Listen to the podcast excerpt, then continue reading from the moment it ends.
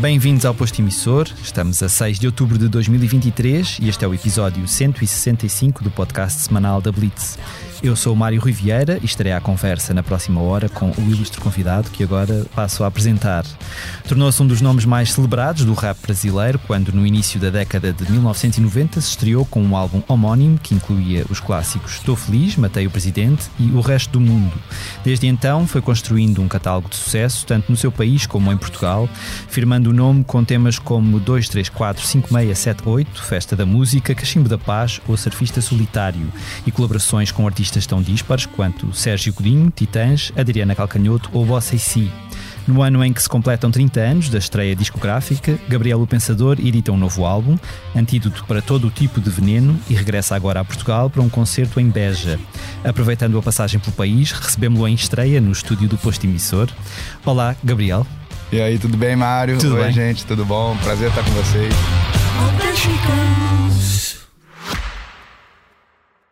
Este podcast Expresso é só um de muitos que pode ouvir no site do Expresso ou na sua plataforma preferida. Histórias inspiradoras, os debates que importam, entrevistas exclusivas. Da cultura à política, da economia ao humor. Ouça onde e quando quiser. Fica a par das últimas novidades em expresso.pt barra podcast e nas nossas redes sociais.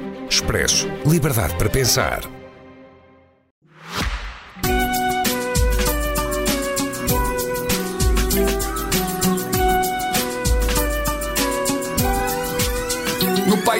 Hipocrisia onde ninguém se escuta Na disputa por poder e pelos bens materiais Uma vez um cacique pegou uma sentença Só porque fez a presença com um cachimbo da paz Ele já morreu, mas eu entendo de milagre Fui atrás de um velho... Bem-vindo aqui, obrigado por teres Mais uma vez, estou junto aqui o nosso com, convite. com a turma que gosta de música, Hum. comunica as novidades da música, da cultura, e eu admiro muito isso, né? Eu, eu ia fazer jornalismo se, Pois se eu não, sei, eu- se não fosse eu seguir mesmo. Se não desse certo ali, ó, o sonho de gravar um álbum, eu também estava O, animado. segu- o segundo sonho era jornalismo. Sim, eu tava animado. Eu tinha entrado na, na, na faculdade, passei em sexto lugar no, no vestibular, naquela, naquela.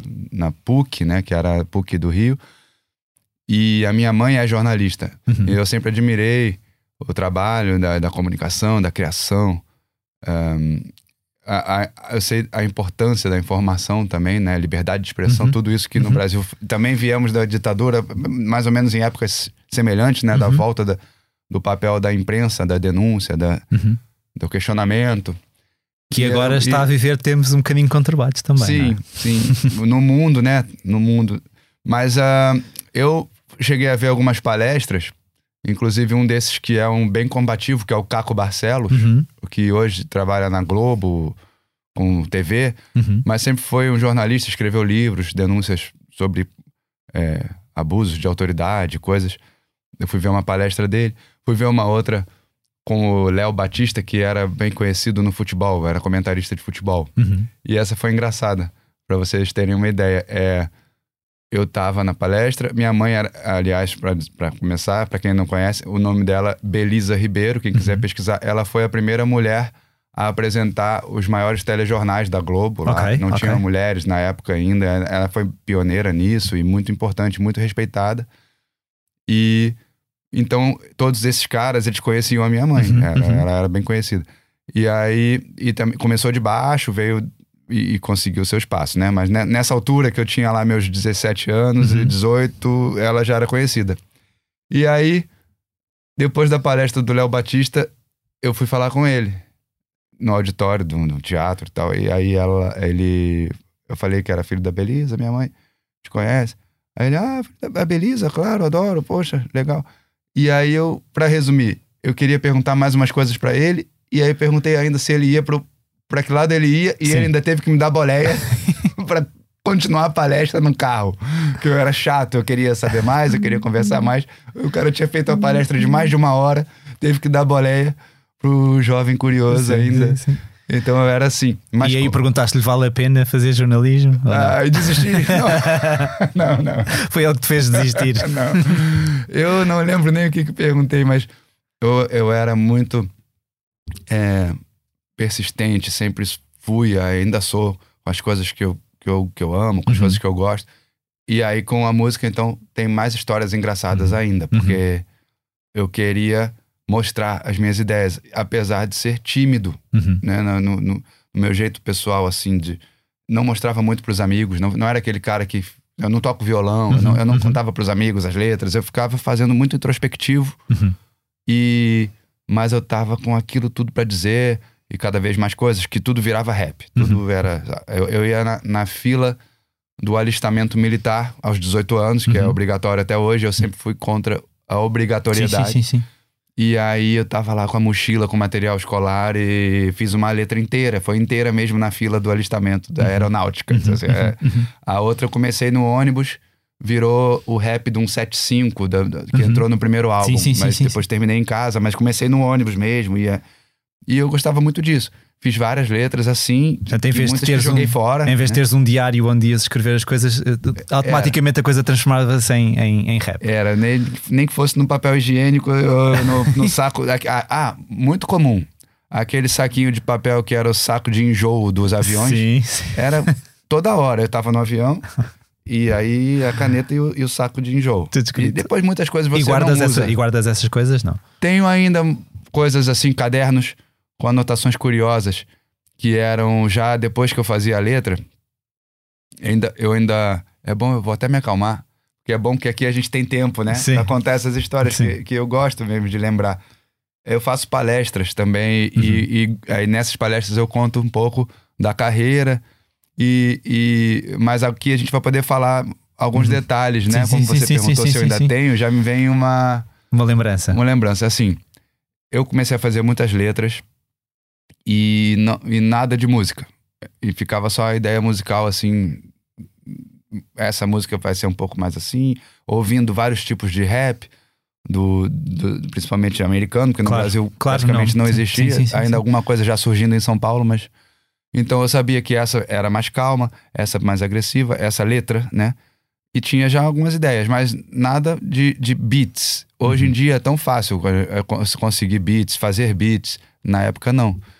É, aí, depois eu chego lá, como que eu comecei a, a conseguir isso? Mas no início era, era assim: escutava um, um disco de uma música antiga que eu queria samplear. Uhum, Então eu anotava quantos, é, os minutos daquela música. Tô inventando agora, mas, tá- E- mas é. E isso aqui dava pra fazer um loop uhum aqui, aí depois tem outra parte que ficava só o baixo. Estou inventando aqui, mas. Mas, a, mas a, letra aí, surgia antes ou tu antes, depois. Antes. Ok, ok. Aí você fala, ah, isso aqui é bom. Aí eu anotava, é tantos segundos, tantos segundos.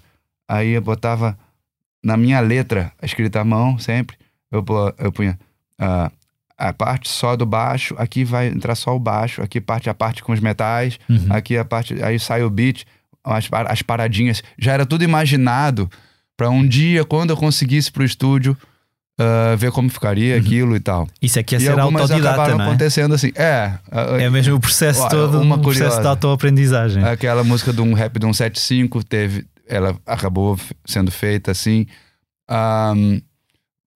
O retrato de um playboy. Ah, mas aí já é uma outra etapa. É, fui ao cinema para ver um filme do que era o Boys in the Hood, Uhum. em que o Ice Cube atuava, Uhum. um rapper do NWA, né? O Ice Cube era é, um dos primeiros filmes, ele fez milhões de filmes depois, mas era- a gente foi porque era pra ver o Ice Cube. Uhum. Só que o cinema tava vazio, era- não era uma coisa que tava em Sim, alta, tava. né? Pelo contrário. Então, no cinema vazio, vou eu e um amigo que era mais ah, fã de rock, e eu com uma camisa lá, talvez do Public Enemy ou boné do NWA, ou as Uhum, duas coisas, e uhum. ninguém tinha isso no, no Rio. Meu amigo foi lá com outra coisa, talvez, de rock, mas aí tinha lá, acho que três ou dois, ou eram só dois, ah, com roupas também, Beast Boys e Uhum, alguma coisa uhum, assim. uhum. E a gente, ó, da nossa idade mesmo, tudo jovem, Uhum, tudo bem, bem novo. 17 anos, assim. E ah, pô, vocês conhecem. Você conhece Beast Boys? É Run DMC? Que, pô, era, Uhum. era assim, Houve uma, uma coisa alienígena. É, Hum. é. Aí, ah, sim, eu faço rap, mas eu tô fazendo letra de rap. Você, ah, eu também. Ah, mentira, não. Aí eu falo, pô, pois é, eu faço, eu tenho várias letras, mas não tenho DJ, não tenho. Uhum, uhum. Aí, nesse dia, é que o, o, o Yuri, que era um deles, que eu conheci ali, que era rapper, eh, me indicou um cara que tinha uma bateria eletrônica na cidade. Ok, ok. no Rio ok. de Janeiro. Um. É. E aí era o Tito, que depois ficamos amigos, ele me mostrou como fazia. Eu também consegui uma bateria eletrônica eh, e aprendi a mexer. Uhum. E aí que eu ia dizer que a- o beat do Retrato de um Playboy, eh, Matei o Presidente, são dois que entraram assim, mas que depois a gente ainda melhorou. Uhum. O Matei o Presidente ficou mesmo valendo aquela minha, a Ok, versão ok, demo. Ok, né? ok. Mas as outras ideias que eu cheguei a fazer alguma coisa em casa, mas depois volto pra isso. E o Tito virou meu rapper de apoio da turnê, do- Uhum. dos shows, né? E depois pra segunda turnê também continuou. E era me- bem assim, sabe? Era meia dúzia. A gente soube de um outro que fazia rap lá na Cidade de Deus, que era o MV Bill, que hoje tá aí até hoje, muito bom. Uhum. Já era muito bom, mas é tudo garoto, era- éramos todos garotos. E aí comigo aconteceu primeiro, porque aí já falando daquela música do Matei o Presidente, que Uhum. foi uma a minha bateria, o meu beatzinho com uma guitarrinha de um cara que mal tocava, que era meu amigo da faculdade. Uhum. Bem, bem simples. Os samples, as ideias que o meu DJ que eu conheci também na faculdade e juntamos ali umas ideias. Era aquela historinha meio cinematográfica toda no papel, com as falas, com os diálogos, com a- o, o coro, Uhum. cantando o pedaço do hino nacional, os mais acontecimentos, o barulho, tem que ter o tiro. E fomos num estúdio de jingles, né? Que aqui vocês Sim, chamam sim, sim, jingle. sim, também. jingle também, sim, sim. Um estúdio pequeno, uma coisa modesta. E mas ele tinha o barulhinho de bomba, de tiro, o que a gente precisava. A gente deu sim, um jeito sim, do que precisava, sim, o básico, que era as ideias é, poderem ser realizadas, né? E aí ficou aquela fita demo e o cara do estúdio conhecia o radialista da rádio RPC, que era uma rádio das, das mais importantes do Rio. Uhum, uhum. Era só Rio, mas era uma rádio bem Importante, ouvida, bem, bem. Ó, vou mandar essa fita pro. Mas era muito louco. Eu tava lembrando ontem, não sei porquê. Ontem saí pra jantar com os amigos aqui e a gente conversou tanto. Não sei porquê, ainda mais tava lembrando na cama, a Uhum. hora de dormir, Uhum. a letra da, do Matei o Presidente 1. Porque depois Sim, fiz sim, a sim, 2. sim, sim, sim. E é, é muito violento, muito violento. E, passa- E, o cara mandou pro, pra rádio. 30 anos que se passaram, não é? É, é. 30 e 30 e mais. Eu e agora voltamos Volta, ao, presente, Vai. ao presente primeiro e depois então vamos ao passado. Tá, tá. Antídoto para todo o tipo de veneno, hum, o título do teu novo álbum. No teu entender, nós atravessamos um dos períodos mais venenosos da humanidade. É difícil falar isso porque a gente já Para teve nós, o é? Holocausto, já teve Claro, tanta claro. coisa. é- no nosso o- tempo de vida, pensando é assim, triste não é? ver como talvez seja mesmo a nossa essência Hum. do, do ser humano. E eu acho que é, a gente não quer reconhecer, mas está vindo à tona um lado negativo cada vez mais, né? Uhum. A intolerância, o ódio, a frieza, né?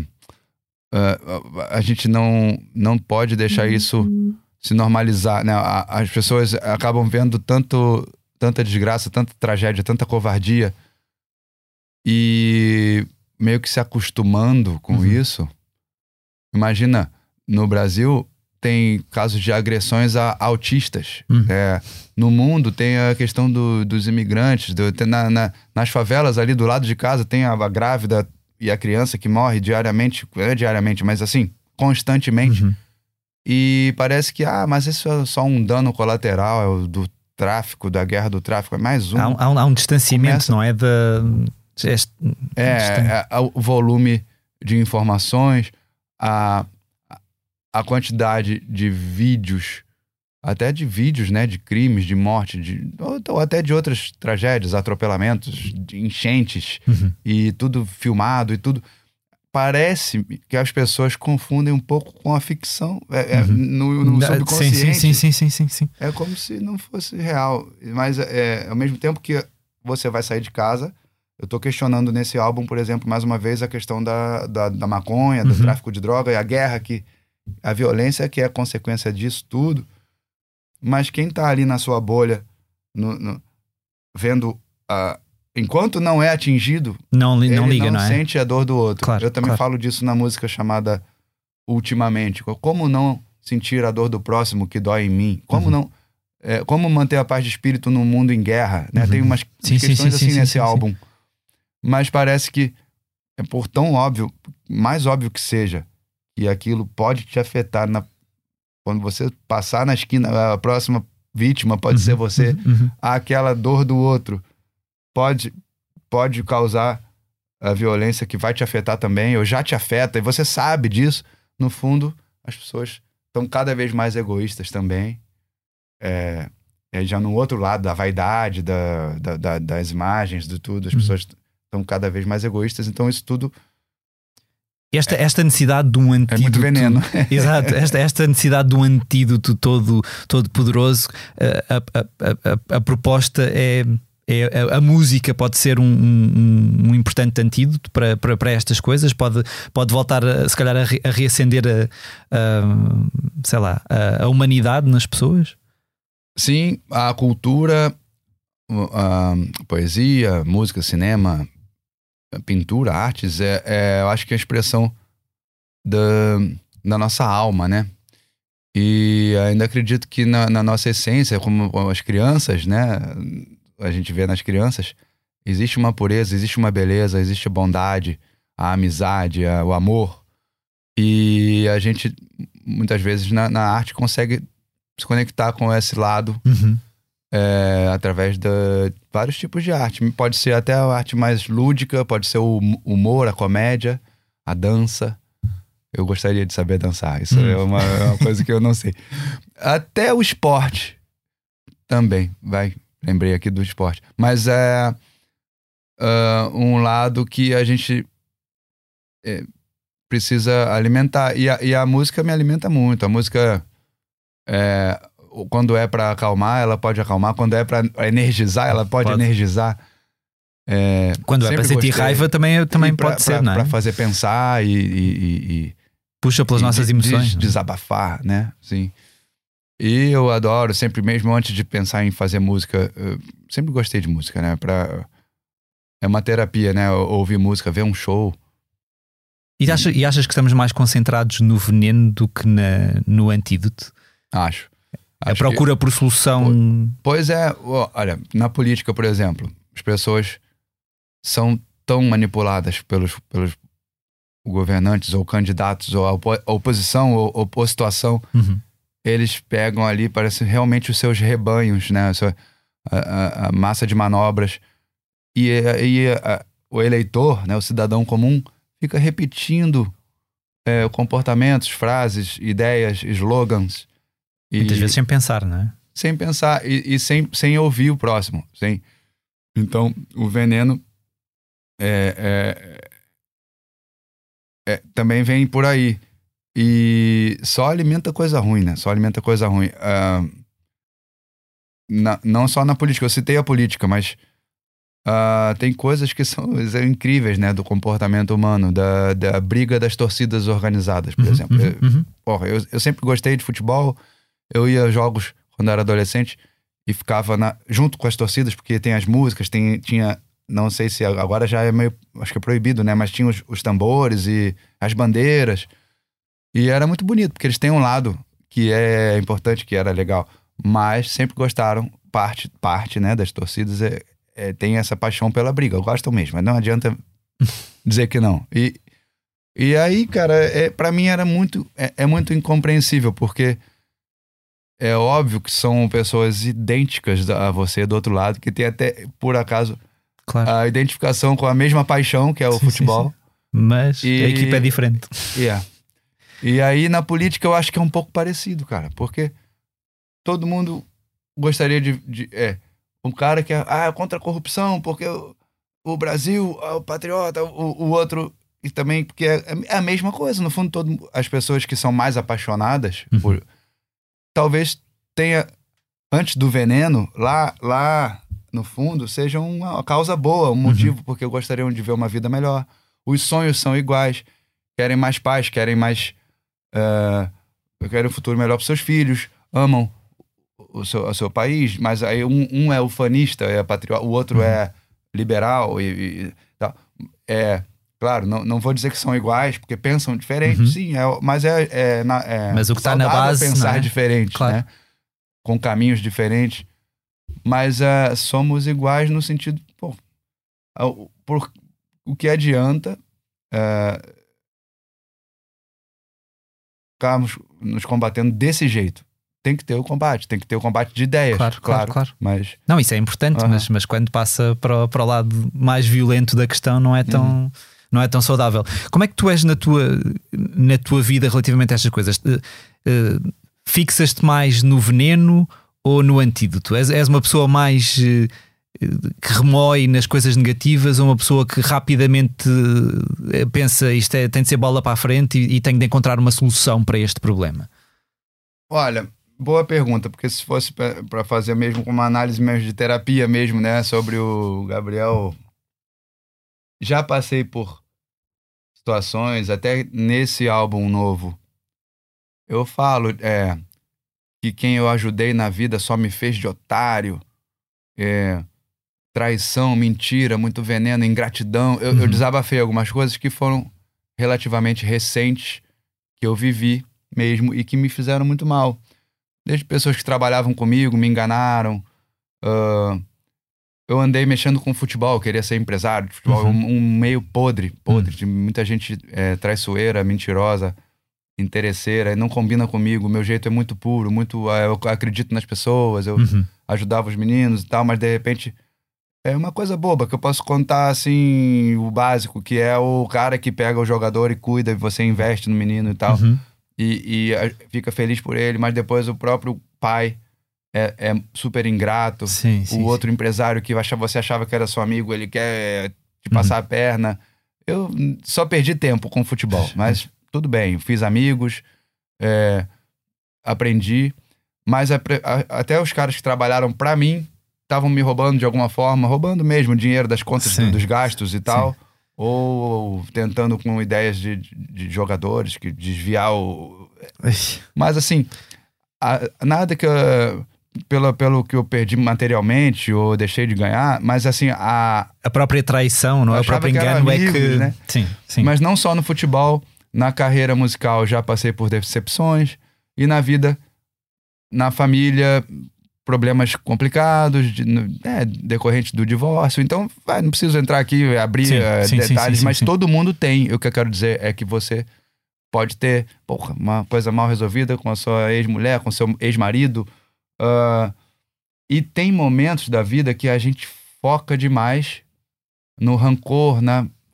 na Ah, mas isso, ah, eu tinha que falar com ele, eu tinha que. Ah, mas eu não posso deixar assim. E, e- e realmente isso te consome muito. E eu não vou dizer que eu sou o cara zen, Uhum. que também não, não caí nessa armadilha. E já caí. E hoje é incrível, porque coisas que me fizeram muito mal nesse, no- no- naquele momento em que era que, cara, eu não posso deixar assim.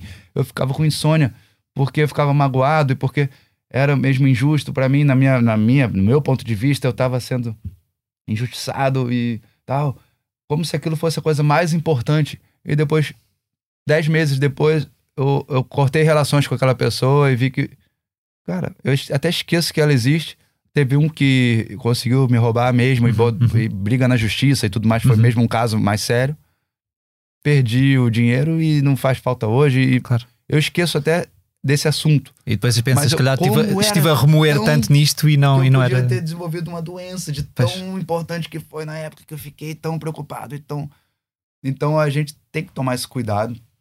E todos nós estamos vulneráveis, né?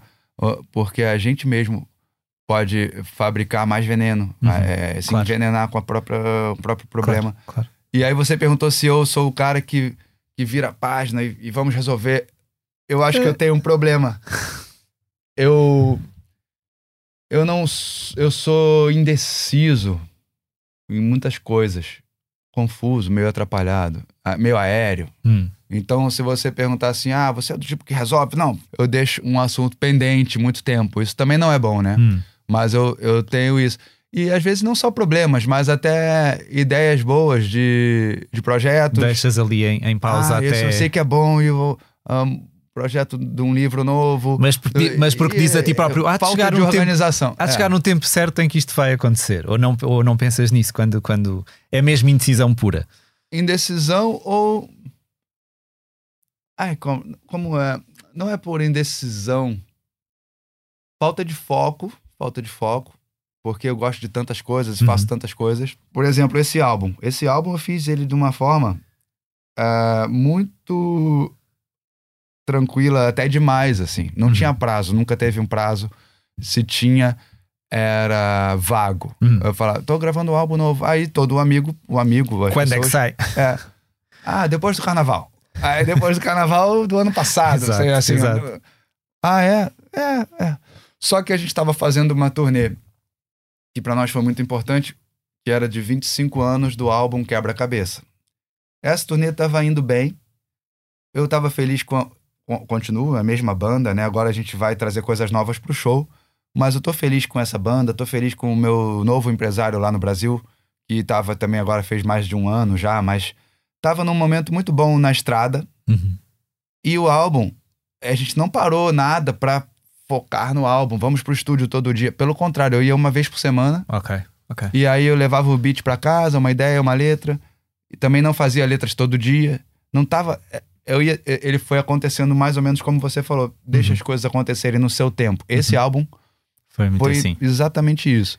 Até o momento que a gente já tinha umas músicas prontas e já começa a dar aquela vontade de mostrar pro público. Claro, de... claro. Então, então vamos, vamos, vamos finalizar o que falta. Vamos ver. Aí tá, já, já tinha lá 10, 11 músicas, aí descartei algumas, tinha, tinha 13, 14. Eu descartei umas duas ou três que eu achei que não estavam tão boas, principalmente a letra, a minha uhum, parte, uhum. eu fiquei mais uh, crítico. E aí um, veio uma última que não estava nos planos, que foi a música Firme e Forte. Porque foi um show que eu fiz na, na, praia, na Praia Grande, o nome da cidade, Praia Grande, em São Paulo, estado de São Paulo. E realmente aconteceu aquilo que eu falo na letra do, do menino que pediu uma letra, uma pediu-me uma letra para os cadeirantes, que são, né? Uhum. Aí ele me inspirou de alguma forma quando eu fui dormir depois do show. Como eu tava te contando, hoje eu tava contando pro Mário, né? Uhum. Fora do, do, da nossa entrevista, que hoje, essa noite, foi a mesma coisa. É, eu tava uh, dormindo, e aí vou acordar para usar a casa de banho, aí vem uma ideia de uma uhum. letra. E, e hoje aconteceu isso, porque eu tô com, começando uma letra nova. Mas naquele dia foi assim, depois do show de Praia Grande, duas horas de sono, aí eu acordo e. Ah, aquela ideia. E saiu vou fazer só uma frase para continuar de manhã. Mas nesse saiu caso, tudo. naquele caso, eu não consegui voltar a dormir. E uhum. fui, fui. E a letra que descreve o que aconteceu na noite, depois penso um pouco na vida e tal. E essa letra entrou por último, mas a gente já tava no processo assim: olha, vamos mixar, tá mixando o álbum e essa música vai entrar mais uma, mas agora chega, porque se, se senão, deixar... não parava, senão não parava, não, é? não é. nunca acabava. O que é engraçado, e pegando naquilo que eu dizia no início, faz 30 anos este ano que saiu o, o teu primeiro álbum, homónimo. Uhum. Quando tu pensas um, naquilo que te inspirou a escrever as letras daqueles temas desse, desse, primeiro álbum e aquilo que agora, passados 30 anos, te levou a, a, a, escrever estes, estes temas para este disco. Quer dizer, o mundo mudou muito, mas há coisas que se mantêm uh, em comum. Uh, naquilo que te fez uhum. na altura querer criar um disco e aquilo que te fez criar um disco agora. Há, há, muitas coisas em comum, apesar de todas as transformações que aconteceram em ti, não é? Sim. E no mundo em 30 anos. É, olha, o que veio na minha cabeça agora foi é, que a gente sabe que o mundo mudou muito na ciência, na comunicação, nos hábitos, né, no ritmo da vida, mas ah, o essencial talvez não tenha mudado tanto, né, nas relações humanas, nas questões mal resolvidas, né, sociais. É, e mas o que eu acho que veio na cabeça é curioso é é que eu não, não tô achando a palavra certa, mas a sensação de o estranhamento que eu sinto, que eu sentia quando era adolescente, de não de não me encaixar no, no que é tido como como normal, como padrão de comportamento ou na mentalidade vigente, assim. E eu me sentia muito assim, por isso que eu fiz aquelas letras da Loura Burra, do Playboy, questionando a alienação, questionando a falta de personalidade do, da minha geração, dos jovens na época, um, falta de atitude. E hoje, por um outro lado, eu ainda, ainda me sinto um pouco estranho é, vendo as coisas, eu, eu falo, questiono um pouco, né? A, o mundo da imagem, da, a, as coisas idiotas que a gente vê que são tão habituais já, todo mundo, a gente, todo mundo tem e tal. Não, tô, não sou radical contra nada, não sou assim, ah, radical, nem quero dizer que sou super diferente. Mas eu tenho uma sensação de não adequação uhum, aí, uhum. que pode ser a, o ponto de partida para te querer, é, para te querer fazer, é, criar alguma é, coisa, não é? é? O que é engraçado é que eu, eu, olhando para estes temas deste, deste novo álbum, eu vejo obviamente um olhar para fora, como sempre, como sempre houve, não é? De, de, tu veres e falar sobre o mundo à tua volta, mas também vejo muito, às vezes em simultâneo no mesmo tema, um olhar para dentro, uma, uma espécie de autoanálise. É tu sentes que isso vai acontecendo cada vez mais, que há cada vez mais necessidade de, de tu pensares uh, ou te reavaliares na tua arte também? É, esse álbum tem um, um, um lado assim mais de reflexão, talvez de olhar para trás, porque veio. Eu não estava nem muito atento ao data redonda dos 30 anos de carreira, embora uhum. na primeira faixa, que calhou ali de ser a sim, primeira, sim, eu já sim, fale 30, 30 anos, não são 30 dias. Mas no, no geral, eu não, eu não fico marcando muito assim a coisa da data redonda da carreira, mas estava, por outro lado, celebrando os 25 anos do, do Quebra-Cabeça. Então, de certa forma, isso me levou a um resgate de músicas que eu não tinha mais no show e voltaram, é, músicas é, para onde vai, músicas bonitas que eu, ou importante que eu houve um momento ali de um olhar para trás e aí trouxe também essas letras uhum. que falam do da, lembra um pouco de, do rap, do, do, do começo do rap, do meu começo. Eu gostei de fazer essa pequena lembrança ali do, do, do, do das origens e tal. Um, mas o que, que você perguntou? Do... Ah, eu acho que mais também uma coisa do amadurecimento. Olhar, independente de ser artista, de olhar o Gabriel, o pensador do passado, tem uma coisa do ser humano, né? Do, uhum. do olhar para as questões, como eu falei. Sim, da, sim, sim, da, sim, sim. Da, ingratidão, do perdão. Do... E eu acho que isso também é uma. São, são temas que vêm um pouco ligados ao amadurecimento, assim. Talvez eu não falasse quando era adolescente. Claro, tanto, não falavas tanto, tanto sobre é, ti, não, é. se calhar nem pensavas tanto sobre ti, é. não é? Sobre, não, não nos avaliamos tanto, Aham. se calhar. Mas olhando agora para o lado em que tu falas, uh, naquilo que está em teu, em teu redor, porque eu acho que o mundo, e não só, quer dizer, o Brasil, se calhar em, em, específico nos últimos, nos últimos anos, mas o mundo em particular, tal como tu dizias há bocado, está cada vez mais sectarizado. Há pessoas de um lado de uma barricada e pessoas do outro lado da barricada. E como é que tu vês este. Tu achas que está a haver algum apaziguamento já no Brasil? Eu lembro-me lembro sempre de pensar, porque há sempre. Uh, Uh, quem é ou quem era pró-Bolsonaro ou pró-Lula ou contra o Lula ou contra o Bolsonaro e havia, eu ouvi falar histórias de famílias que ficaram completamente sim, dilaceradas sim. por causa disso. Tu sentes que já começa a haver uma recuperação disso e que, e que, e que o discurso. Espero que sim. É isso, mas ainda não mas, se observa assim. Não, eu observo um pouco, sim, porque era, era muito. Era diário, né? Ah, o embate, né? Ainda mais porque vinham as eleições outra vez, e claro. então durante o governo já era, porque as coisas que aconteciam eram sempre debatidas. Uh, pandemia, com questões da vacina, que um queria uhum, vacinar, o outro não queria vacinar. Então tudo, tudo era discutido do ponto de vista é, fanático pelo Bolsonaro ou anti-Bolsonaro, uhum. ou às vezes sem nenhuma inteligência, de um bom senso de falar, olha, mas a vacina, sabe? Uma claro, coisa claro, assim, claro, claro, claro. Tudo era levado muito para esse lado. O problema é que essas é, coisas vão é, destruindo e vão minando um bocadinho a, a, própria sociedade, não é? A própria sim. vida em, em sociedade. Aí nas redes sociais era sempre, sempre isso nos comentários. Mas hoje, infelizmente, ainda tem que é ridículo, mas ainda tem muita gente que. É, assuntos que não tem nada a ver vão lá no comentário no Instagram, uhum. não, não, não, não, no meu, porque no meu não, eu tenho falado mais é de trabalho mesmo, de divulgando minhas coisas uhum. e tal. No, no meu não tenho tido esse problema, né?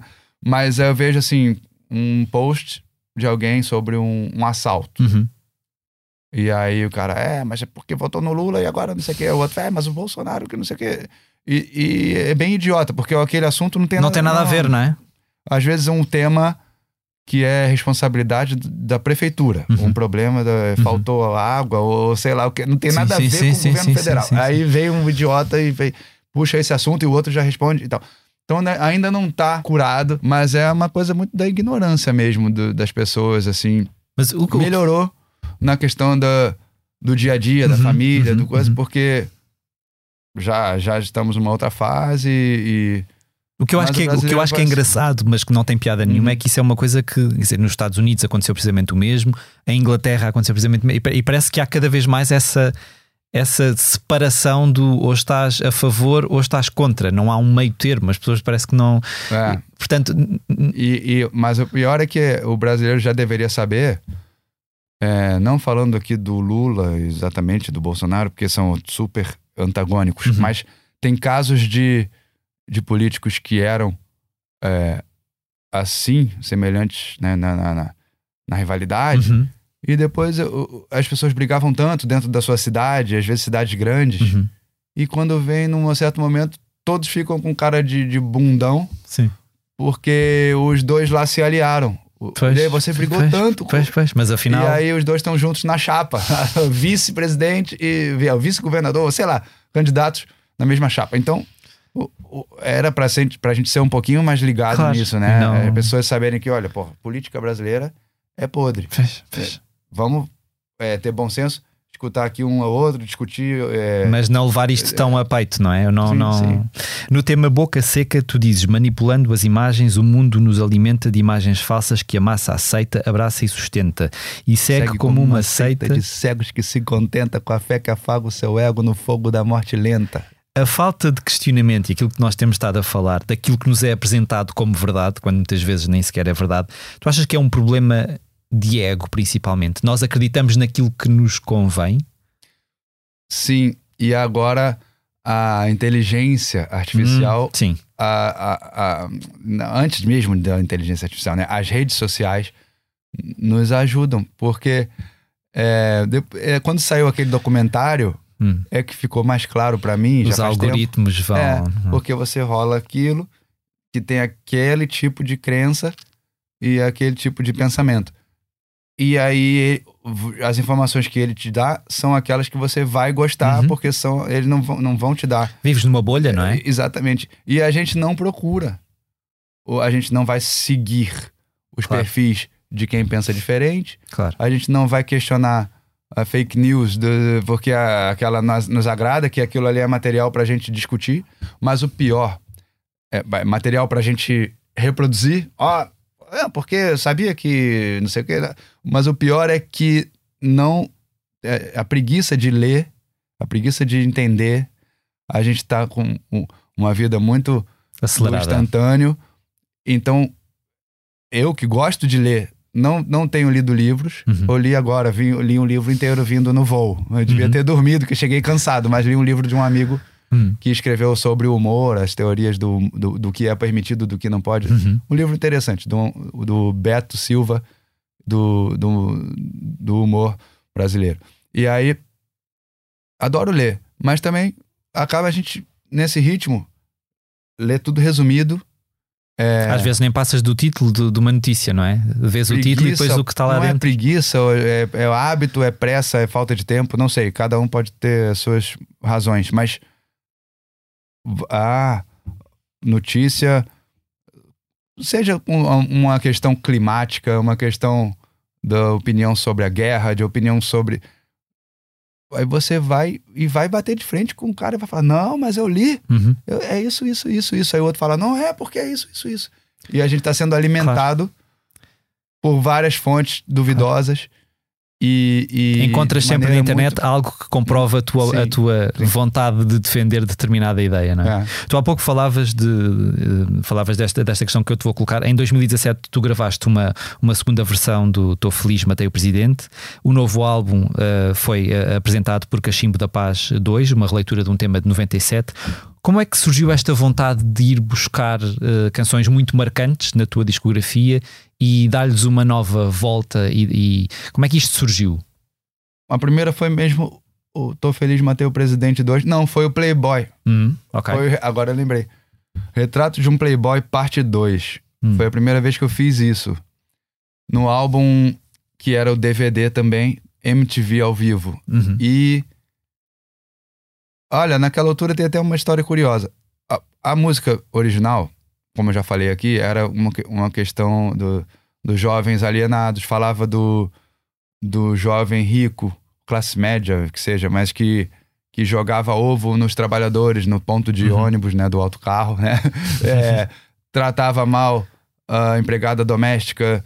Eram coisas que eu percebia que eram, assim, umas bizarrices do comportamento de um jovem, assim, numa bolha. Uhum. É, e eu, quando eu morei na Barra da Tijuca, que era um bairro, assim, que tinha Sim. o Playboy. Via. E aí, ela citava também o, o jiu-jitsu como uma coisa que estava surgindo, que era moda, e que é, sempre, é, sempre eu admiro. Meu, meu filho mais novo, ele faz luta, gosta e tal, mas. e- mas na música eu questionava aquele que era o, o idiota que gostava de briga, de, de, de, de porrada, de, de covardia e tal. Aconteceu, aí pra resumir, essa música ela, ela falava de várias coisas. E citava essa, essa parte da, da, da, da briga, assim. Muito ampassant. Mas o meu irmão, que é músico também, que não, não, não é de briga nem nada, foi agredido na altura quando eu acabei por fazer a parte 2. Uhum. Ok. Ele foi mesmo agredido numa discussão no trânsito. Quando eu falo na letra que o cara é. é o carro, olha lá, ultrapassou, eu vou dar uma fechada, tem uma Uhum. coisa assim. Sim. É, Pisa aí, meu irmão, que é o. Acelerar. Era o acelerar. E o cara, me, o cara me passou, aí eu dei uma fechada. Peguei o extintor e parti pra porrada. É o extintor de incêndio. Sim. E Isso aconteceu. Aconteceu mesmo com o teu irmão. O meu irmão. Eu não sei também se os dois estavam lá e- errados, assim, um provocou o outro no trânsito, Claro, alguma coisa assim. claro. E o cara fechou ele dentro do túnel e realmente pegou o extintor e quebrou o vidro do, do carro do meu irmão e, e ainda acertou um soco na boca dele. E aí, quando eu, eu soube, eu era perto da minha casa isso. Eu fui ver lá o, o Tiago, né? E ele tava lá com a boca machucada. O garoto, que era o garotão, realmente, literalmente o filhinho de papai, porque tava o pai junto Uhum. e os amigos é, rindo do, do carro do meu irmão que tava todo quebrado. E aí, um, era um- não era uma delegacia, era uma coisa que tem entre os túneis ali, uma, um, Um uma posto casinha de- pequena. Sim. Então estavam bem juntos ali e acabaram discutindo porque um olhou pro outro e falou o que que é e tal. E aí o, o garoto que tinha dado o soco, que é lutador, ele falava, e aí, por que você é macho? E falou pro meu irmão aquilo do macho que eu botei na música. Sim, sim, sim, sim. Então agora você é muito macho, você é macho, você é macho. Coisa era tão bizarro. E entrou na música. É macho, meu irmão, é macho. E até o pai do garoto Entrou no. era assim mesmo, que em vez de eh, Tentar tá dando apaziguar a coisa, um né? ensinamento pro- pro- Não. Então eu tive que fazer, foi obrigação assim minha. Veio essa ideia da- do retrato de um Playboy, parte 2, Uhum. que era basicamente toda focada mais na- na- no, no lance da- das brigas, o cara que bate até em mulher. E é real, é claro, real. Claro. Parece que hoje em dia, não sei se é porque eu saio menos à noite, mas parece que diminuiu Hum. já existem uma já existe muito mais uh, o esporte da luta do MMA do luta pessoas que estavam ali sem, sem poder eh, canalizar isso para coisas melhores estavam descobrindo muito é, não sei não sei explicar mas é- parece que diminuiu mas foi uma necessidade e aí eu gostei dessa é, dessa forma de criar que Uhum. é, é, brincar com uma letra que já existe, citar frases da primeira, e aí até foi complicado, porque eu tinha que decorar a letra Como. e fazer ao vivo, no MTV, no DVD. E eu já tinha, tava lá, era o que? O meu quinto, sexto álbum, já, agora já não lembro, mas é, eu já tinha feito turnês sempre cantando o retrato de um playboy E agora de Um, repente. né? E tinha os gatilhos que eu falava assim, é até engraçado. Eu, eu, eu repetia da primeira, o é até engraçado, puxava o- a frase da primeira, que eu já agora não lembro. É, eu não decido nada pela moda, eu sou guiado. Sei lá, não, era outra coisa, do Bob Marley. Eu sei lá, eu não Sim, lembro da sim, primeira, sim, sim, sim, sim. obriga- me obriguei Tiveste a pagar a não primeira. ouvir mais a primeira. E aí eu ensaiei muito pra não errar Mas eu gostei disso. E aí, quando veio o Tô Feliz Matei o Presidente 2, foi por causa de uma de um decreto que o Michel Temer ia anunciar assim que era sem, sem passar pelo parlamento ia fazer um decreto de liberar uma área gigantesca da Amazônia para exploração e aquilo mexeu comigo foi num voo vindo para Portugal que eu escrevi essa letra uhum. e aí até o meu filho que estava lá com o mais velho estava com sei lá 18 anos não lembro mas é ó, oh, você tem que gravar esse clipe na Amazônia. Ele que deu a ideia. Eu fui pra Amazônia, fui, gravei, fiz é. tudo às pressas, porque era um assunto do momento. Claro. Mas foi assim um impulso. O hum. Tô Feliz Matei o Presidente 2. E agora o Cachimbo da Paz 2. Hum, acho que a gente vê um descaso enorme com os indígenas. Entraram questões mais relativas a isso nessa letra, como não era tanto na primeira, apesar do personagem ser o, o velho cacique, o velho índio, na primeira música. É, a gente trouxe esse assunto um pouco mais para frente nessa, mas a verdade é que a gente precisava é, falar da, da hipocrisia outra vez, da, da questão da droga, que é, é parada no tempo, né? Parada no tempo, a guerra do tráfico, tudo isso que a gente fala ali. Essa, essa questão, esse, esses ataques constantes uh, aos povos indígenas, tu sentes que isso ainda é, sei lá, ainda, ainda é uma, uma herança do colonialismo? Sim, pode ser, porque o, o ser humano, a gente vive pouco, né? A gente, Mesmo na altura, a gente vive menos de 100 anos, Exato. assim, a maioria em média, né? E, mas para a humanidade ainda é recente, né? É, é, é assustador pensar que uh, não tanto tempo assim existia a escravidão, o comércio de escravos. É uma coisa bizarra. E, e a gente tá demorando a, a, evoluir. A gente não evolui rápido, né? O ser humano não evolui rápido. Então tem resquícios de, de desse comportamento de pessoas que ainda ou, ou, famílias ou grupos ou partes das, das sociedades que ainda tem uma crença de que são superiores, de que certas etnias são superiores, de que cor da pele ou castas, né? Uhum, castas uhum. sociais, econômicas. São mesmo, parece que as pessoas. Tem gente, tem parte da, da, da humanidade que acredita mesmo. É, não entra na cabeça da, a, a igualdade, a, o respeito, a valorização da vida e das culturas alheias. e, e é um processo, é um processo. Mas o, o que me choca mais é, é, a covardia. A violência extrema aqui no Brasil é.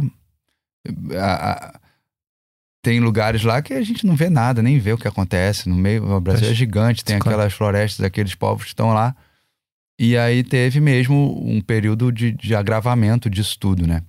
recentemente. o período da pandemia, então, ficou muito à, à vista, não é? O, o, abandono a que eram votadas determinadas uh, populações, não é? Aham. E no Brasil notou-se muito, viu-se muito isso. E ainda, em vez de nós aprendermos a nos unir, eu até acreditei que eu fiz Pudesse... a música A Cura Tá no Coração. A música questiona um pouco isso, porque era para nós entendermos melhor o valor do, dos, dos desde o entregador da moto que vai. É, como ele é essencial, tanto quanto o claro, médico claro, e o. Claro, claro, claro. Não, não. não. Alguns talvez tenham parado na vida, na, parado suas correrias, né? Do, pô, refletido um pouco mais sobre a vida, não, perdendo algum não amigo, perdendo algum tempo, parente, claro. entendendo o valor da, de um abraço, como eu falo na letra, o valor de um abraço, o valor do, do entendimento, o respeito. Mas é, no geral, a gente vê as pessoas distratando mesmo quem é o, o entregador. Tem casos, é, como agora tudo é filmado, sim, tudo sim, é denunciado, sim, ainda bem, né? Fica mais evidente é, o preconceito, é, o, o, desrespeito. No, no tema liberdade, tu falas muito de fé. Qual é que é a tua relação com a fé? Em, em que é que tu tens mais fé? Ótima pergunta. É uma questão complicada para mim, porque eu já tive mais curiosidade, não sobre religiões exatamente, nunca fui muito curioso assim sobre dogmas religiosos, doutrinas e é, práticas religiosas, mas sobre o lado espiritual, conexão com, com o divino, seja qual for o nome, eu já estive mais ligado a isso do que hoje. É, o que me conecta ainda mais é, é, até falo na outra música do Obrigado Mar por isso tudo que encarei, é, enfrentei o meu medo, descobri minha coragem, encarei o horizonte e comecei a viagem. O amor e a fé são a minha bagagem e eu me encontro com Deus quando vejo a paisagem. Eu ainda me conecto mais através da natureza, da natureza. Hum. com esse Deus, essa, essas forças, do que de qualquer outra maneira racional. Ou... É, então eu deixei assim, eu deixei isso mais no, no campo do, do, da emoção. Não, não é nem um pouco racional, eu não consigo tentar entender o que, que é o meu Deus, o que, que é a minha crença, mas o que, exatamente a tua pergunta é boa por isso. Qual é a minha fé?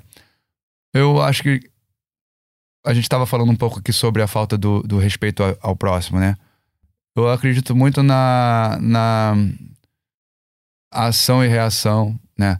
Na lei do retorno, na, não, não de uma maneira do karma ou nada sim, assim sim, explicado sim, religiosamente, mas eu acredito que a gente tem muita, muita troca a cada, a cada encontro, a cada gesto, a cada palavra, a gente tá influenciando alguém pro bem ou pro mal, tá servindo de exemplo, servindo de inspiração ou sendo inspirado, né?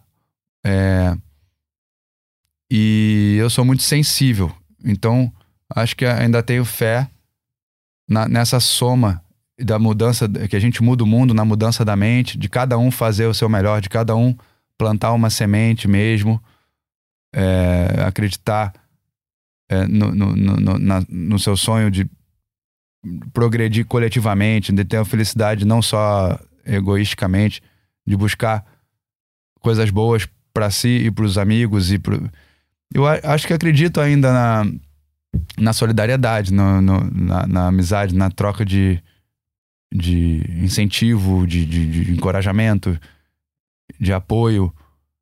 É, porque a gente vê, se a gente procurar enxergar, a gente vê muita coisa boa acontecendo, a gente vê muita história bonita de superação, de, de união, de amor, de perdão, de, de, de ensinamentos assim que às, vezes as pessoas mais simples nos dão, né? Uhum. Então eu acho que nisso que eu acredito ainda, na bondade da, da essência da, das pessoas mais puras, né? E não, não precisa ser. Pode ser pobre, rico, Entendi. não é isso. Mas é das pessoas mais puras, das pessoas sinceras. É eu ainda acredito, ainda. Hum, ainda, ainda. Há um, neste, neste disco, há, há pelo menos um beat do Sam da Kid, numa, numa sim, canção sim. chamada Giro. Uh, tu lembras como é que vocês se conheceram? Boa Já foi há muito tempo. Hein, cara, faz tempo. Mas é porque é, aquela primeira vez que eu vim, eu ainda não o conheci, mas na primeira vez que eu vim mesmo, eu já vi a cena do rap daqueles, o do Boss, AC, dos da Weasel, do, do, do Guto, do, do, dos Black Company, não só o Guto, né, mas os Black Company, o Lince, um, era a turma toda que entrou no República, né? E eu acho que o Sam não estava ainda naquela não. turma. Mas uh, continuei vindo sempre pra cá. Então a gente às vezes cruzava com a, a turma do hip hop, né? Uh, então, de, daquela época mais antiga, quando ele surgiu, eu lembro de eu ter conhecido o trabalho dele aos poucos. E dos encontros pessoais não lembro bem. Mas aí teve um dia que eles estavam fazendo uma festa no Sumol, é, na Ericeira, no festival. E aí foi bem por acaso que eu tava lá para surfar, eu vinha, vinha a trabalho para Portugal, mas nesse, nesses dias eu estava hospedado lá mesmo, na Ericeira. Olha, vai ter o, a história do hip hop Tuga. Ó, oh, vamos lá. E quando eu cheguei, eu cheguei de surpresa. Ah, não, mas eu já conhecia o Sam. Inclusive, eu já, já liguei para ele. Eu, ah, tá, tá bem. Eu já, já tinha conhecido melhor já nos Açores, num, numa outra oportunidade num, num festival que a gente teve junto também. E essa foi boa, porque eu tava com meu filho pequeno, uh, os dois, né? E, e aí o Mundo Segundo e ele, nós paramos para conversar e eu falei, olha, isso aqui é fera. Uhum. Eles são rappers e tal, e já ficamos no hotel conversando, brincando. Os meus filhos gostavam sempre de rap e tal. Uhum. E então ali a gente já tinha, já, a gente já se conhecia, já. Mas agora, voltando ao Sumol, eu avisei pro Sam. Eu acho que eu, acho que eu avisei que eu ia. Uhum. É, tudo assim, muito em cima da hora. E quando eu cheguei lá, foi uma surpresa para todos. É, e e para mim, uma alegria enorme, que era, uma, era a história do hip hop Tuga desde mesmo aquela época que eu O que- comecei. O que é engraçado e o que, eu- o que me fez muito pensar eh, nisto é que, um, independentemente de, de- do Gabriel o Pensador ter tido influência eh, direta no, no rap em Portugal, há uma coisa que eu acho que foi muito importante que tu fizeste.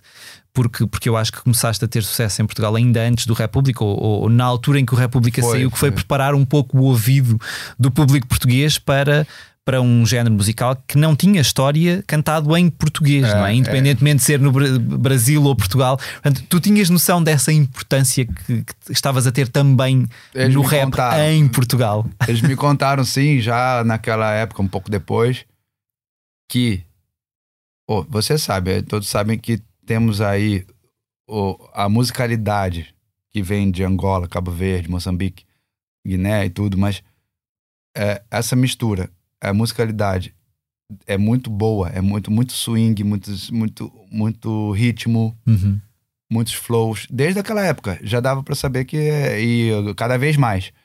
Mas eles sentiram mesmo as portas fechadas pro rap em português e me contaram que já iam fazendo em inglês. Uhum, uhum, sim. Mas aí, Aliás, no República há um ou outro tema ainda em inglês. então é por isso, é porque quando veio o meu disco pra cá, a gravadora, a editora Sony no Brasil nem tinha pensado em Portugal, mas era uma febre mesmo, já tava lá com dois videoclipes, que era o Loura Burra e Playboy, o Uhum. Playboy primeiro. Uhum. muito fortes. E aí talvez já o terceiro, que era do 175, com clipes, com trabalho de editora em cima, rádios e tal, não pensaram em Portugal, nem eu. Uhum. Um radialista trouxe o álbum porque comprou no aeroporto e me contou depois que era pra ver o que era, assim, curioso, Uhum. e chegou aqui e resolveu, por sua conta, tocar a faixa O Resto do O Mundo. resto do mundo. Então eu gosto dessa história porque foi tudo muito espontâneo. E, e aquela música era bem diferente. Uma letra, uma crônica do, do morador de rua que sonhava viver numa favela, mas não, nem, nem sonhava muito porque ele já estava desistindo de tudo e muito triste a música. E aquilo chegou muito forte também nos países africanos por, pelo tema e por tudo, pela linguagem nova. E não é que não existisse já uns jovens ali por ali tentando fazer rap, mas foi a primeira que Uhum. passou. E aí realmente abriu portas, até pela questão da. Porque as editoras também querem vender discos Claro. e eles que criaram República para essa cena do. Porque saíram exatamente. O teu, o teu álbum foi editado em 93 no Brasil, saiu cá em 94, o mesmo ano em que saiu o República. Sim, eles já foram, olha, vamos fazer, o rap tá forte, vamos fazer. E, e o República realmente foi importante, já comprovou que existiam outros talentos aí E que que e que existia desse espaço, e vontade. É, é. Tu ainda te lembras. Mas voltando a falar do Sam, Sim. O Sam.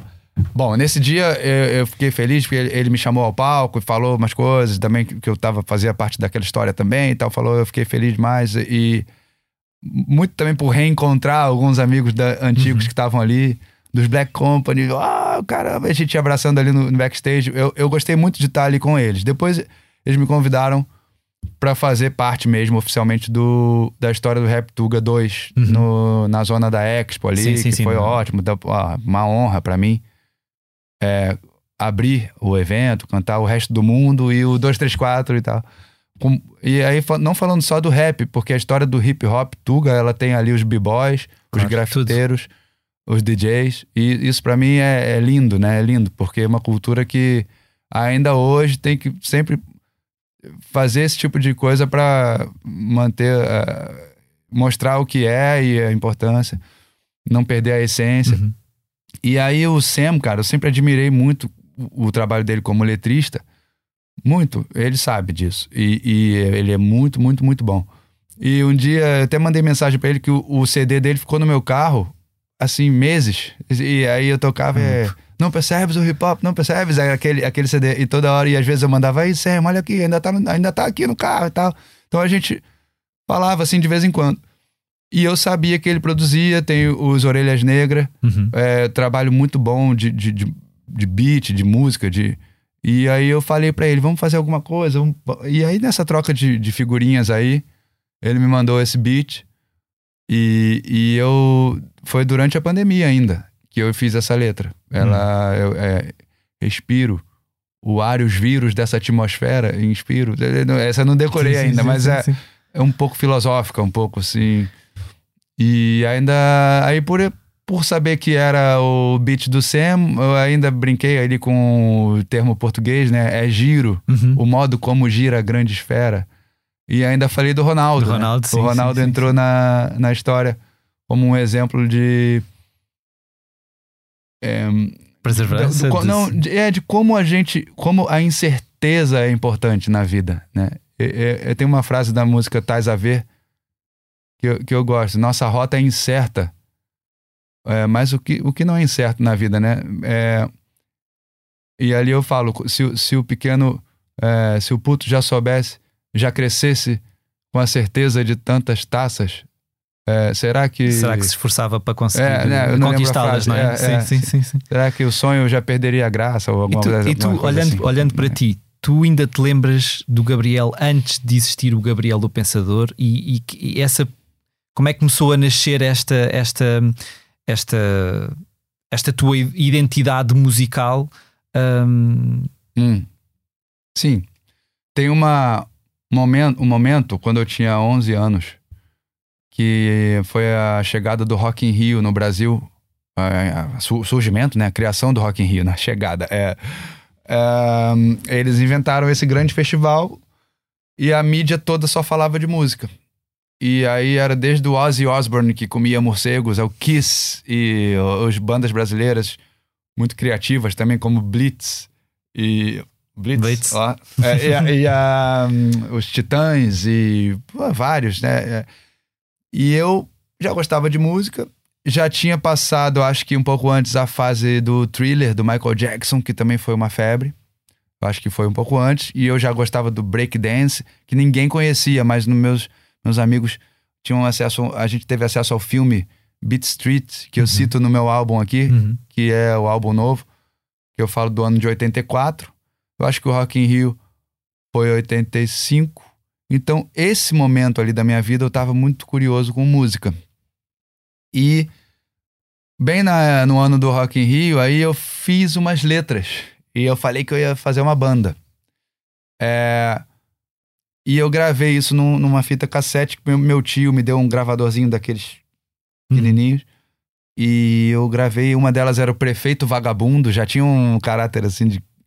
é, e a outra do Mentiroso, não sei o quê. E tem a ver com o que eu faço hoje, porque era tudo rimadinho.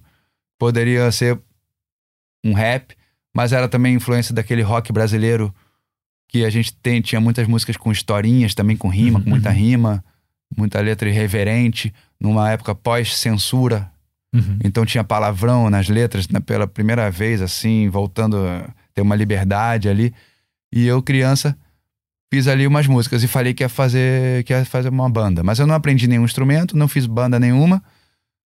Tinha 11 anos de idade e estava estudando numa escola que incentivava muito a arte, a música. Depois eu mudei de escola, mudei de bairro e aprendi a surfar aos 12 com a turma da comunidade da Rocinha. Ah, e eu me voltei muito mais pro esporte, pro skate, pro surf e não fiz mais música. Eu ficava brincando com os amigos, rimando na, eh, na escola. Eu lembro que ainda sempre gostando de escrever na escola e tudo. Mas aquela ideia, fazer uma banda, aquilo ali morreu. Não, eu fiquei surfando, andando de bicicleta e brincando só com as rimas, assim, normal, ouvindo música Uhum. normalmente. A primeira vez que tu atuaste foi num baile funk, não foi? E aí, sim, lá depois, com 16, 17, que veio aquela fase do de questionar o Playboy, a Loura Burra e, e tudo, e fazer letras e voltar a fazer letras. Hum. E a ina- inadequação, até mesmo por esse comportamento da juventude que eu achava muito idiota e tal. Uhum. Aí, eu, aí veio a música como uma, válvula de escape. de escape. de- Sim. e aí eu acabou que fui pra rádio com o Matei o Presidente, a música foi censurada. Eu queria mostrar as outras músicas que eu tinha sobre o racismo, queria mostrar, queria Uhum. fazer o protesto contra o racismo, levava a faixa, eu pintei uma faixa, levei pro estádio do Maracanã. Eu, leve- eu queria dizer coisas, Uhum. queria. E era muito solitário nisso, tinha ali uma meia dúzia de amigos que eu né, Uhum. tentava invadia o palco, pedia pra cantar e pedia mesmo. E aí a gente, as coisas aconteceram assim aos poucos. Até que eu fui atrás da editora pra, pra lançar um álbum e, e aí só que eu tranquei a matrícula da faculdade Ok. pra, Para pra poder- valer mesmo. Assim, Hum. eu tranquei, cheguei a trancar duas vezes. Uma por causa da censura que eu sofri e precisava ir atrás da, da imprensa. Uhum. Perdi o período das provas, mesmo assim uma semana. Preferi trancar pra retomar. Claro. Quando fui retomar, cheguei a retomar, já fechei o contrato com a editora. Ok, então e eles já ficaram não. que, olha, estúdio o dia inteiro, três meses pra lançar o álbum. Não Falei, dá. ó, então é sério, agora eu vou trancar. Hum. ao, longo de- ao longo destes 30 anos, houve algum momento em que tu te sentiste desiludido com a música e pensaste em, em desistir? Ou não? Ou isso nunca te passou pela cabeça de forma o séria? mercado, as mudanças do mercado, desanimadoras, uma época que o, o- a pirataria, o Napster, O Napster, e tudo sim, isso, sim, as sim. gravadoras ficaram muito enfraquecidas. é. Aí a música, o álbum perdeu, perdeu a importância. Os singles eram é, é, a não sei, nesse período eu lembro que eu, eu desanimei um pouco, não com a música, porque eu fazia show, eu amo fazer shows e nunca parei. Mas com a parte da produção de, de novos projetos, de novos álbuns ou, ou singles, teve ali um, um hiato maior. Eu não lembro se foi maior antes do Sem Crise, até o Sem Crise, que foi o meu álbum de 2013. Eu acho que nesse período aí, 2006, Tiveste 11 anos 2012 a afastado, 13 12. saiu o Sem Crise, Sem ali Crise, nessa sim. virada Sim, aí, sim, em algum sim, momento. Mas é, antes disso, 2006 eu lancei um livro que foi uma, um sucesso gigante, o livro infantil, o livro para crianças, um garoto chamado Roberto, que eu pretendo fazer uma nova edição Uhum. até ano que vem, voltar a trabalhar é, até possivelmente Portugal e tal, mas esse foi um trabalho muito interessante com crianças contra o bu- bullying, Bullying. é, e não era para isso assim contra o bullying, mas era foi muito bem utilizado nesse sentido. É, e eu tava fazendo shows, continuei eh, sempre fazendo shows, mas entrei também aquele, aquele período ali com as coisas do futebol e tal. Eu, eu produzi, eu acho que eu compus e criei e gravei menos músicas, menos músicas novas, né? Nesse período. Não foi uma desilusão com a música, mas uma, um hiato assim de, de produção. Uhum. Aí veio o álbum 2013 e de lá pra frente eu preferi lançar muitos singles. E até convido aí a galera a ou- ouvir, porque quando a gente fala, olha, álbum novo depois de 11 anos sem gravar um álbum. É, porra, 11 anos sem gravar nada? Não. Tem muitos singles e gosto muito das músicas. A música que eu fiz pro meu pai, muito orgulho, meu pai. Tem Eu Tô Feliz, Matei o Presidente 2, Chega, Fé na Luta. Há mais de 10 músicas que eu acho que é, fica o convite aí pra galera conhecer os singles desse período. É, porque nem todas foram muito conhecidas. Mas ahn, eu senti falta de, de, de- fazer um álbum, né? Depois, agora, mais, Para- mais recentemente. Eu acho que o público voltou a, a entender a importância de, de ouvir um álbum. Um álbum inteiro. É. Quais é que são. eh, eh, eh, tu vens a Portugal desde, desde, desde que começaste a tua carreira praticamente. Quais é que são as tuas grandes memórias de, de, de- de palco em Portugal e de eh, as primeiras, aquelas mais impactantes? eh, quais é que são? Ah, o impactante já foi a primeira, né? Com, porque eu vim com a cadeira de rodas com a perna Hum, engessada, era, era o ligamento do tornozelo, por causa do futebol. E aquilo pra mim era muito preocupante, porque eu nunca tinha feito nenhum show fora do Brasil. Eu tinha um show, na minha, na minha ideia era assim, muito importante a minha movimentação no palco e eu não podia Claro. fazer aquilo. A gente até fez com, com as muletas e com a cadeira o que, o que pôde. uhum. Mas quando eu cheguei aqui, o primeiro show foi o de Lisboa, no pavilhão Carlos Lopes. Eu entrava no palco um pouco depois da banda, a banda já tocando e o público tava. Era muita energia, muito bom. Inesquecível, inesquecível. Não só esse show, mas todos aqueles da primeira vez. foi, foi muito forte. Me fez tão bem aquilo, assim, olha, cara, que, que uma história bonita que começou ali da minha relação com Portugal e que ela sempre me leva para pensar nos amigos que eu fiz, nas amizades que eu tenho até hoje. É, mas é, cara, são tantos shows. É, o, você citou aqui, me deu saudade do Sérgio Godinho no começo da sim, nossa sim, conversa. Sim, você falou das contribuições que já fiz. Uh, e uma delas foi, foi um encontro com o Sérgio Godinho no palco. Um, um momento importante para mim, eu sou fã, eu, um cara muito querido também. Uh, esses encontros né, com outros artistas são, são sempre marcantes. Agora teve mais recentemente com o Carlão. É, a gente fez uma, uma, uma coisa juntos e, e, já conheço há tantos anos a gente ainda não, ainda não, tinha, tinha feito. feito. Né? O, o AC já não foi em palco, foi no estúdio, mas eu tive com ele outro dia, mantenho o contato, gosto muito dele. Mas já, já não é a tua pergunta. Para escolher alguns shows, fica realmente difícil, né? Tem os são festivais. Muitos. Festivais são sempre muito bons de fazer, mas a, a, lá, no, lá no, no Monte Verde, lá nos Açores, por exemplo, conhecer os Açores. Olha, primeiro foi, na, foi em São Jorge, acho que foi o um dos primeiros, eu, né, já, já não sei, foram tantas vezes. Madeira, uhum. lugares lindos, lindos que eu pude conhecer por causa dos shows. Uh, na Madeira também fui mais de uma vez. Mas aí, para encerrar, eu quero dizer que as queimas das fitas são algo que não existe no Brasil. Uhum. Não existe.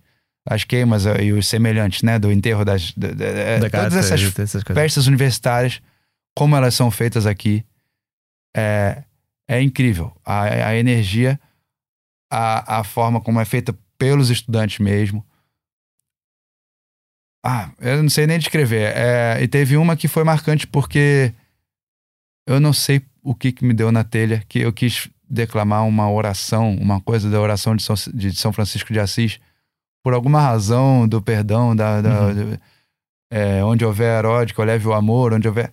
Eu parei a queima, todo mundo já. Aí já. eu parei para falar uma coisa assim. Do, eu, eu, eu sei que eu, eu, me entrego muito no, nos shows e, e, e, improviso muito também. É, às vezes vou no meio do público. É, cara, se você deixar, eu vou ficar meia hora lembrando de momentos de vários Vamos. shows, mas sempre muito confuso, sem saber os nomes das cidades. E, e eu te contei um hoje, antes para encerrar, que foi quando eu cheguei lá fora ainda. Eu tava ali tomando um café e lembrei, porque vou fazer o show em Beja. E lembrei do show de Évora, que foi a segunda vez que eu fui a Évora. Na primeira, bom, na segunda vez que eu fui a Évora, meu filho tinha, o mais velho tinha nascido, já estava comigo na turnê, com, tinha completado um ano. E na hora que eu entrei no palco, eu levei o, o, o, Tom comigo e fiz uma, uma, uma surpresa para a mãe dele que cantava comigo. E aí porque era pra ele estar tá dormindo no hotel com a babá. E aí, não, ele vai pro show hoje, vamos levar ele pro show. E quando a banda já tá no palco, ele entra comigo. E o público também, uma surpresa, uma criancinha, meu filho, eles sabiam. E aí que eu anunciei: Olha, Tom, olha, olha galera, esse aqui é o Tom, meu filho. Aí, Tom, esse aqui é, é Évora. E você foi feito aqui. há um ano e nove meses. você foi feito aqui. Aí todo mundo. É, tá. Muito bom. Então é mais uma lembrança Muito especial, bom. né? Que hoje, por acaso, estava lembrando. Lembrança disso.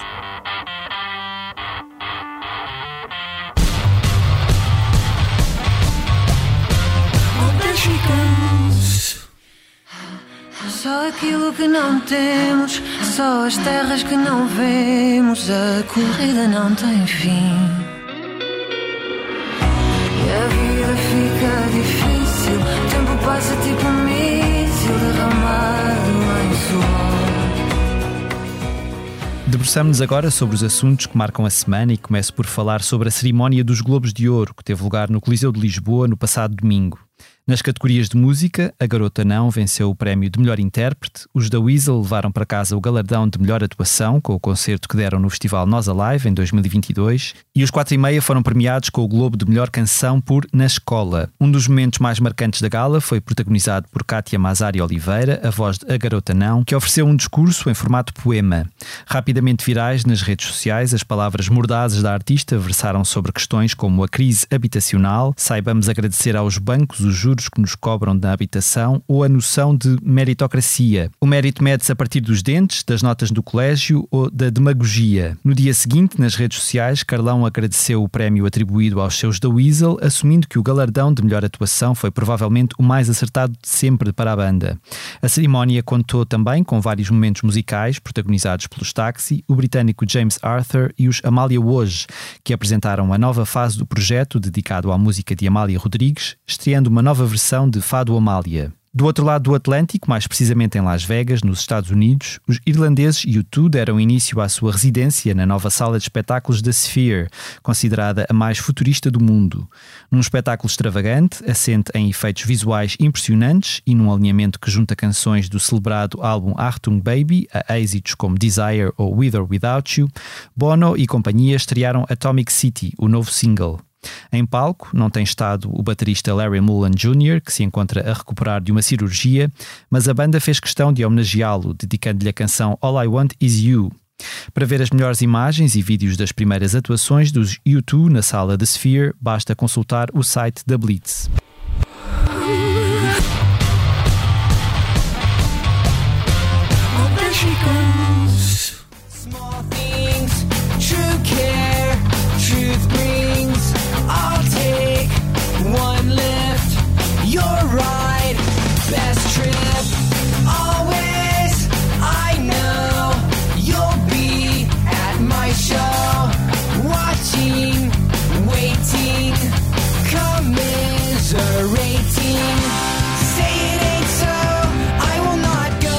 Abre o segmento do posto emissor, no qual falamos sobre o que a equipa da redação anda a fazer, com a reportagem do concerto dos Blink 182 na Altice Arena, em Lisboa, na passada segunda-feira. Num texto assinado por Paulo André Cílio, acompanhado por fotos de Rita Carmo, lemos que, e passo a citar, o punk não morreu, só decidiu divertir-se. No espetáculo de regresso da banda norte-americana a Portugal, 11 anos depois do último, não faltou boa disposição, com o trio a brindar o público com clássicos como What's My Age Again ou All the Small Things. Também no site da Blitz poderá ler a entrevista que Roberto de Carvalho, viúvo da cantora, compositora e multi-instrumentista brasileira Rita Lee, deu à jornalista Lia Pereira. A propósito da publicação em Portugal do livro Outra Biografia, o compositor e companheiro de Lee durante quase 50 anos recordou os últimos anos da sua alma gêmea, marcados pelo cancro que viria a vitimá-la, mas também por uma grande vontade de viver. Entre respostas emotivas sobre a tenacidade e originalidade da artista e as mensagens de carinho que continua a receber dos fãs, Roberto de Carvalho declarou: quando a doença foi descoberta, Rita deu-se conta de como a amávamos. Ela não queria partir. Para ler a entrevista na íntegra, basta seguir para o site da Blitz.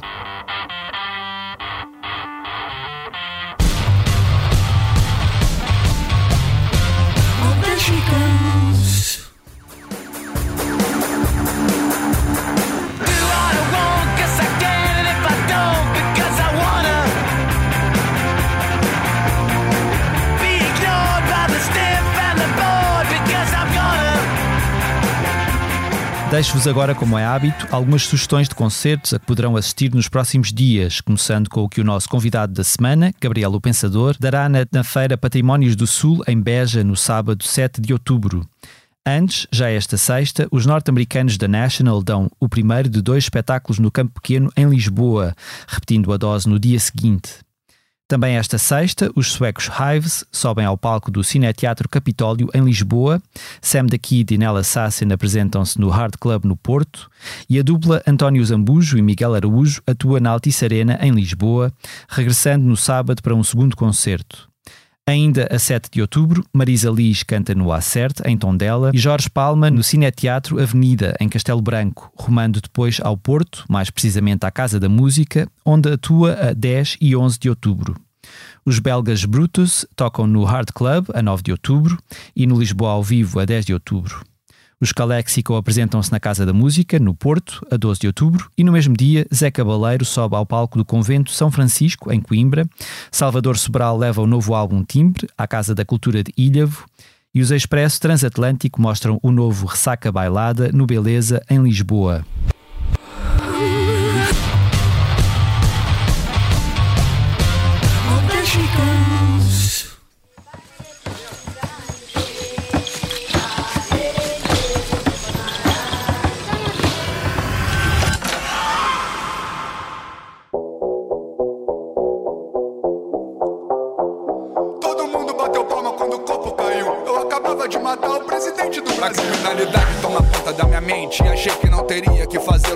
Novamente. Mas tenho pesadelos recorrentes. O tempo na minha frente. E eu cantando, tô feliz, matei o presidente. Fantasmas chegamos assim ao fim de mais um posto emissor. Agradeço novamente ao Gabriel Pensador por ter, por ter estado aqui connosco. Temas de abertura e conclusão do posto emissor são da autoria de Legendary Tigerman. Eu sou o Mário Rui Vieira e a edição multimédia esteve a cargo de Salomé Rita. E nós concluímos, como é hábito, com uma leitura, uma curta leitura do nosso, do nosso convidado. O que é que tu nos vais ler hoje? Hum, bom, eu posso, eh, poderia até pegar aqui para uma letra do álbum novo. Para não errar, eu posso a- a- ter o auxílio da, da leitura, mas eu já tô a memorizar para shows, memorizar. né? E você pegou ali um trecho da música Boca Seca, é uma das minhas preferidas. Hum. Ah, mas eu posso tentar, eu posso tentar sem ler. É, Então vamos tentar. Vamos lá, eu vou subtrair alguns versos porque a letra é muito longa e tem a participação do, do rapper Santi. É, depois escutem o beat muito bom, do o beat muito forte. Eu só queria que eu não falei aqui, isso é muito rápido. Agradecer aos convidados nesse álbum que todos vão ouvir aí nas plataformas.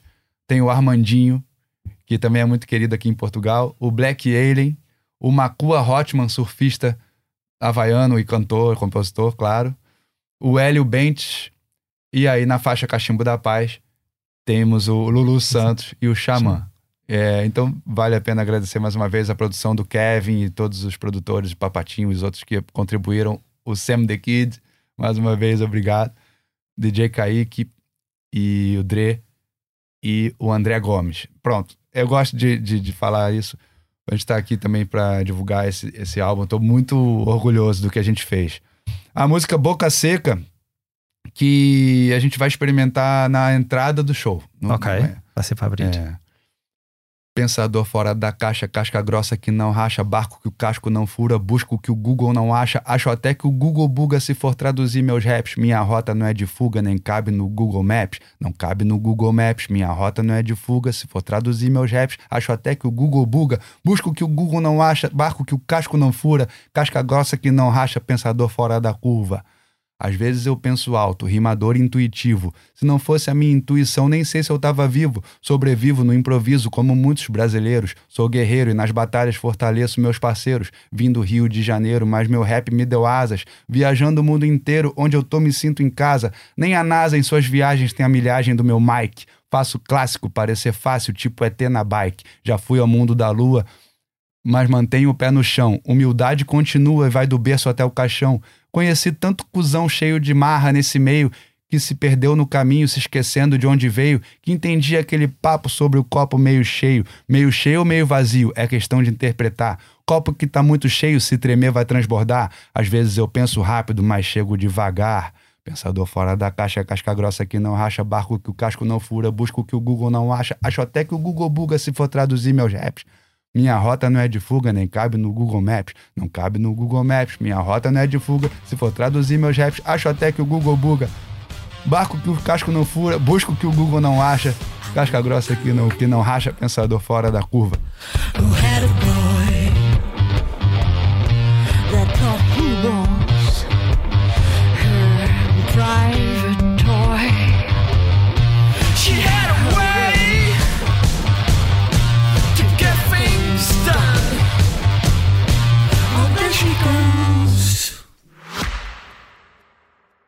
Este podcast expresso é só um de muitos que pode ouvir no site do Expresso ou na sua plataforma preferida. Histórias inspiradoras, os debates que importam, entrevistas exclusivas. Da cultura à política, da economia ao humor. Ouça onde e quando quiser. Fica a par das últimas novidades em expresso.pt barra podcasts e nas nossas redes sociais. Expresso. Liberdade para pensar.